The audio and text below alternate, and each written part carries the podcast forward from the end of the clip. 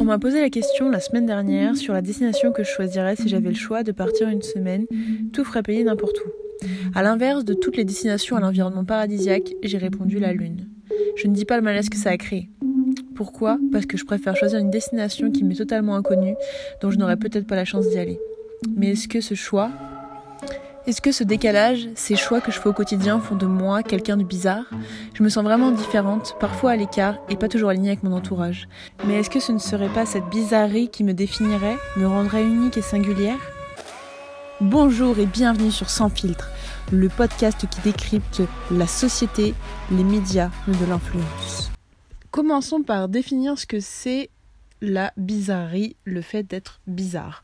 Selon le dictionnaire Larousse, cela qualifie ce qui sort de l'usage de l'ordre commun, qui est original, extraordinaire, insolite et singulier. C'est un petit peu la référence de, de l'unicité, le fait d'être unique, le fait d'être différent aux autres. Et quand j'entends singularité, le fait d'être singulier, selon Larousse, c'est être le seul de son espèce qui n'a pas de semblable. C'est aussi euh, similaire, je trouve, à la rareté, la qualité donc du coup qui est rare, qui est peu commun. Et du coup, quand j'entends peu commun, je me pose la question de la normalité, tout ce qui est normal. Ce qui nous renvoie vers le terme de normal, qui pour le Larousse signifie qui est conforme à une moyenne considérée comme une norme, qui n'a rien d'exceptionnel, qui est conforme au plus habituel, qui ne surprend ni dans un sens ni dans un autre, qui est prévisible, logique et compréhensible. Du coup, lorsqu'on évoque quelque chose qui est contraire à la normalité, est-ce que c'est être bizarre? Je me suis posé la question du coup dans quelle euh, potentielle situation on peut retrouver ces phrases-là, donc tu es bizarre, tu penses différemment, laisse-la dans son monde. Et je pense que notamment au travail, au boulot, lorsqu'on fait des choix différents, qu'on a une alimentation différente, des motivations autres, qu'on démontre des idées qui peuvent être jugées étranges ou farfelues, de créer un business qui ne marchera pas selon les gens, du coup c'est des choses qui montrent que vous êtes gros guillemets, bizarre. Et aussi au niveau personnel, je pense, notamment quand tu t'habilles de manière différemment, tu t'exprimes de manière différente, tu as une apparence qui, peut, bah, qui peut déplaire, forcément parce que c'est différent, c'est autre que la normalité, ta façon d'être. Je me rappelle d'ailleurs qu'au lycée, on devait tous être pareils, puisque les bizarres étaient mis de côté, tu vois.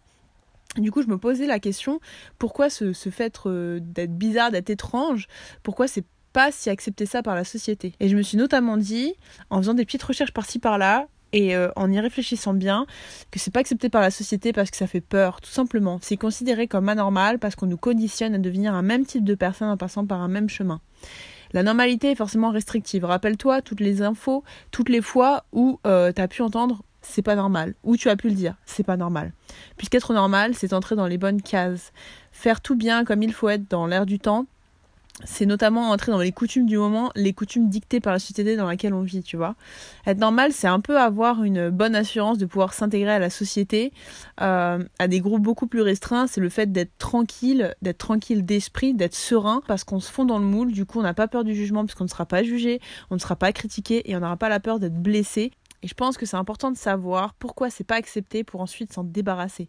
C'est pour ça que beaucoup n'aiment pas se sentir pas normal parce que pour eux c'est bizarre et encore plus si quelqu'un d'autre le dit. Maintenant, moi, je vois cette normalité, enfin cette anormalité du coup différemment.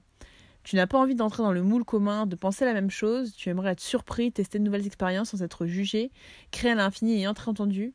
Eh bien, moi, je te propose d'apprendre à utiliser cet aspect de ta personnalité dans ta vie, autant dans ton business que dans ta vie personnelle. Mais surtout, ne le repousse pas, peu importe ce que dit ton entourage. Moi, je me pense bizarre, et je pense que même être bizarre, au-delà d'être différent, c'est un moyen de se faire entendre, d'atteindre d'autres choses et d'être tout simplement créatif. Du coup, pourquoi ne pas utiliser cette bizarrerie, ce côté différent des autres pour se différencier? Comme des youtubeurs, je pense à Gaël Garcia Diaz, Poisson Fécond, je t'invite à aller voir. Des entreprises qui créent de nouveaux modèles, qui créent d'ailleurs un nouveau désir chez les consommateurs, notamment bah, les cafés où il y a pas mal de chats, les apéros à base d'insectes, et des artistes comme, euh, comme Léonard de Vinci. Pourquoi ne pas utiliser cette partie de ta personnalité qui peut être un réel booster dans ta vie au quotidien? Je pense que la bizarrerie, c'est intimement lié à la créativité et du coup tu peux vraiment t'en sortir et tu peux utiliser ça non pas comme un point négatif de ta vie mais comme un point positif qui va t'aider à aller de l'avant. Dis-toi qu'en plus la terre est vaste, ta personnalité ne plaira pas à tout le monde et c'est tant mieux, mais plaira un noyau de personnes fidèles qui partageront ton point de vue et te soutiendront. Qu'est-ce que ça peut t'apporter? Je trouve que la bizarrerie, c'est pas euh, quelque chose qui doit être vu de manière négative déjà, mais de manière positive. Tout simplement parce que tu peux être un visionnaire, quelqu'un qui voit les choses sous un nouveau prisme, tu peux être un artiste, un créatif. D'ailleurs, j'avais lu un article du euh, Huffington Post qui relevait les traits communs à tous ces créatifs, du coup jugés bizarres parce qu'ils sortaient de la norme. Et ce que j'avais retenu, c'est qu'en gros, c'est des gens qui rêvassent, qui observent tout le temps autour d'eux, qui travaillent aux heures euh, qui les arrangent, donc peut-être pas le matin, peut-être plus le soir, qui dorment plus que les autres, qui prennent le temps d'être seuls, qui sont à la charge de nouvelles expériences, qui échouent et réalisent leur vraie passion. Et vraiment, les personnes créatives ont tendance à être motivées, c'est-à-dire que la motivation, euh, elle incite, enfin, elle vient de leur désir interne plutôt qu'un désir de reconnaissance extérieure ou de récompense, ou du moins de regard vis à -vis des autres. Du coup, si tu, veux, tu veux faire partie de ces personnes-là qui font bouger les choses, qui créent de nouvelles choses à partir de leur créativité, qui n'ont pas peur de vivre des choses nouvelles, je t'invite à vraiment euh, profiter de cette bizarrerie et te sentir de plus en plus à l'aise et de l'accepter et ne pas la repousser. Le truc qui peut te compliquer dans un premier temps, c'est de reconnaître cette bizarrerie en toi, donc par rapport aux choses que je t'ai citées un petit peu en amont, et de l'accepter. En fait, les autres te critiqueront toujours, parce que tu es toi. Peut-être parce que tu es plus proche de toi que de la normalité. Oui, ça fait mal d'être jugé, d'être critiqué, ça fait mal d'être mis de côté, mais dis-toi que tu es différent et la différence n'a pas de prix. Être conforme aux croyances de l'autre, à sa propre réalité, c'est fade, c'est tout, ça ne sert à rien faut pas le prendre mal, il faut vraiment que tu le vois comme un compliment, le fait d'être bizarre. Traduis-le même dans ta tête de merci, je ne suis pas bizarre, je suis original. C'est ce que je me dis moi d'ailleurs. Quand on me fait une réflexion, ah t'es bizarre, t'es étrange, moi je me dis que je suis plutôt original, que j'ai un point de vue différent et que je peux amener quelque chose de plus à cette situation-là. Il faut aussi, dans un second temps, je pense, éviter de le faire comme tout le monde éviter, comme l'arroseur arrosé, de critiquer quelqu'un pour sa bizarrerie alors que toi-même tu l'es. Tu vois, on est tous un petit peu bizarres, on a tous des, points différents et heureusement qu'on ne ressemble pas tous, mais du coup, évite de le faire. Et je pense que le dernier point, ça serait d'apprécier le fait de pas être normal. Dis-toi que ok, t'es bizarre, ok, t'es pas comme tout le monde, t'es pas un clone, t'es pas un mouton, on est tous différents et c'est tant mieux. Et utilise vraiment cette partie pour t'évader et créer de nouvelles choses. La bizarrerie, en tout cas, c'était un sujet que j'ai apprécié aborder avec toi. J'espère que ça t'a plu.